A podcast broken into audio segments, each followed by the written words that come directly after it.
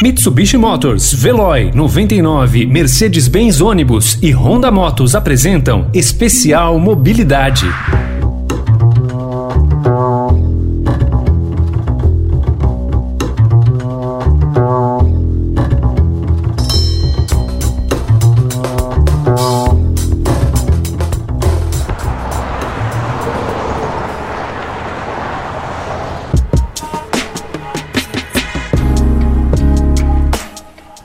275. Esse é o número de vidas poupadas pela violência do trânsito no primeiro semestre em todo o estado de São Paulo. O dado é baseado na comparação de mortes dos primeiros seis meses do ano com o mesmo período de 2019. De acordo com o InfoSiga SP, Sistema de Informações de Acidentes de Trânsito do governo paulista, o estado registrou queda de 16% nos acidentes com vítimas. Nas rodovias federais, a redução de acidentes e de mortes chega a 10%.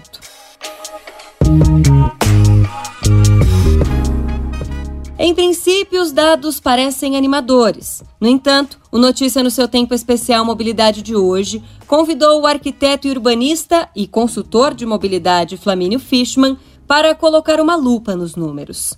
Em 2020, no primeiro semestre, esses 11% de redução dos óbitos no estado de São Paulo devem ser considerados em duas etapas. Uma de janeiro até março, onde havia um aumento no número de óbitos, e a outra de março a junho, onde houve uma redução substancial, porém inferior à movimentação nas cidades e nas rodovias. Então, o cômputo geral, esses 11%, é, não foram assim tão adequados, tão bons o grande ponto de interrogação em relação aos dados é o fator isolamento, provocado pela pandemia do novo coronavírus. É, a pandemia produziu uma diminuição expressiva na movimentação das pessoas na cidade.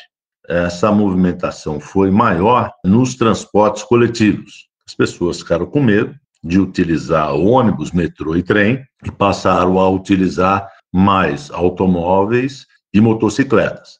De qualquer maneira, houve uma redução substancial no trânsito e na movimentação, muito maior do que apenas os 11% constatados de redução entre março e junho. Então, são medidas que o governo deixou de adotar por conta é, da implementação da fiscalização já que o trânsito ficou mais livre e houve a possibilidade dos veículos imprimirem uma velocidade maior e acabaram se expondo mais e com isso acontecendo mais acidentes do que se previa. Especial Mês da Mobilidade. Ao olharmos de maneira mais ampla, o cenário é ainda mais desanimador. Em maio de 2011, a Organização das Nações Unidas lançou a Década pela Segurança no Trânsito. O Brasil foi um dos países que apoiaram a resolução e se comprometeu à época a diminuir em 50% o número de óbitos até 2020. Para Flamínio, durante todo esse período, governos federais, estaduais e municipais pouco fizeram para reduzir os acidentes. Dessa maneira, a gente não vai conseguir cumprir a redução do, das mortes de trânsito pela metade e principalmente pelo fato do advento do número maior da frota de motocicletas e o aumento expressivo de acidentes graves e óbitos com motociclistas. Então, de maneira geral, até que houve uma redução dos acidentes que envolvem motoristas de automóveis e também em algumas cidades da redução de acidentes com pedestres. Mas no Brasil inteiro, a gente vem assistindo o aumento expressivo dos acidentes com motocicletas e não estamos fazendo praticamente nada para reverter essa situação. Mas o que fazer para diminuir as mortes no trânsito sem precisar de uma quarentena? Flamínio acredita que as ações têm que aliar fiscalização e conscientização. Bom, para a redução dos acidentes de trânsito, eu diria que a gente deveria aumentar ainda mais a fiscalização. as blitz por conta do consumo de bebidas alcoólicas e drogas ilícitas, a gente deveria ter isso intensificado com programas também permanentes nas rodovias e nas cidades.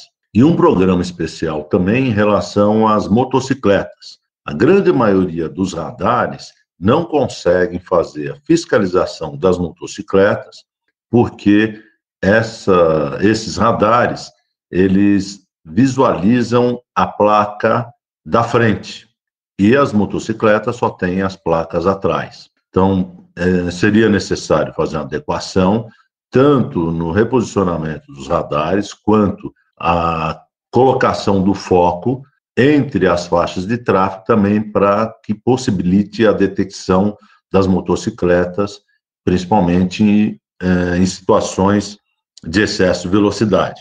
E programas também de conscientização, que são jovens que se expõem mais a risco e têm eh, mudado totalmente ah, qualquer projeção que a gente possa fazer em relação ao número de acidentes. Não adianta a gente reduzir os acidentes com automóveis se a gente tem um aumento substancial de acidentes fatais com motocicletas. E também precisamos resgatar os programas de segurança com os pedestres, que sempre é, foram alvo de uma quantidade imensa de acidentes fatais. Então, são vítimas e que as calçadas e os locais de travessia para os pedestres são muito mal cuidados, mal iluminados e que, de uma certa forma, os torna expostos a essa situação. E, por último, eu diria que a questão da legislação que favorece a impunidade dos condutores de motos e de automóveis em relação à violência no trânsito. Eu acho que isso deveria ser muito mais rigoroso e muito mais rápido. A justiça é muito lerda e muito complacente com as pessoas que produzem mortes no trânsito. Flamínio também alerta que o retorno gradual das atividades nos últimos dias tem revelado um novo comportamento social que pode afetar a mobilidade das cidades. O que está acontecendo agora é um fenômeno que, com a volta das atividades profissionais no país inteiro, a gente observa que o transporte coletivo, o transporte público, está sendo pouco utilizado. Ou seja, é, as pessoas estão dando preferência para o transporte individual, seja por motocicleta, seja por automóvel. Isso certamente vai produzir maiores congestionamentos e deve aumentar expressivamente o número de acidentes de trânsito quando a situação voltar ao normal. Especial Mês da Mobilidade.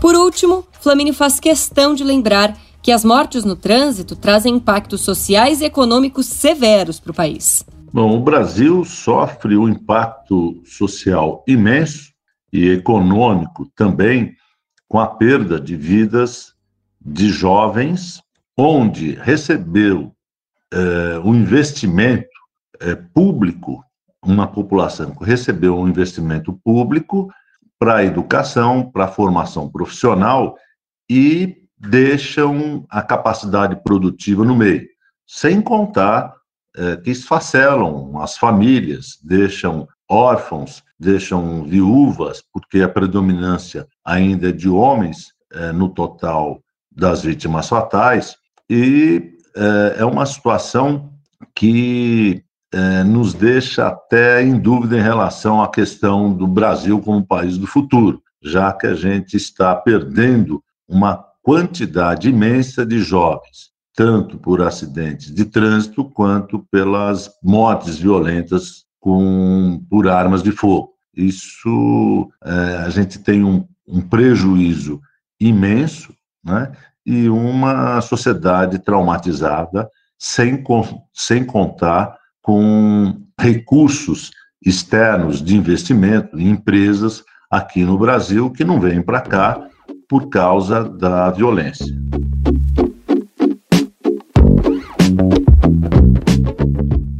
Este episódio do Notícia no seu Tempo Especial Mobilidade teve apresentação e produção minhas, Adriana Simino, edição de Gustavo Toledo e finalização de Felipe Kozlovski. Obrigada pela sua companhia e até a próxima.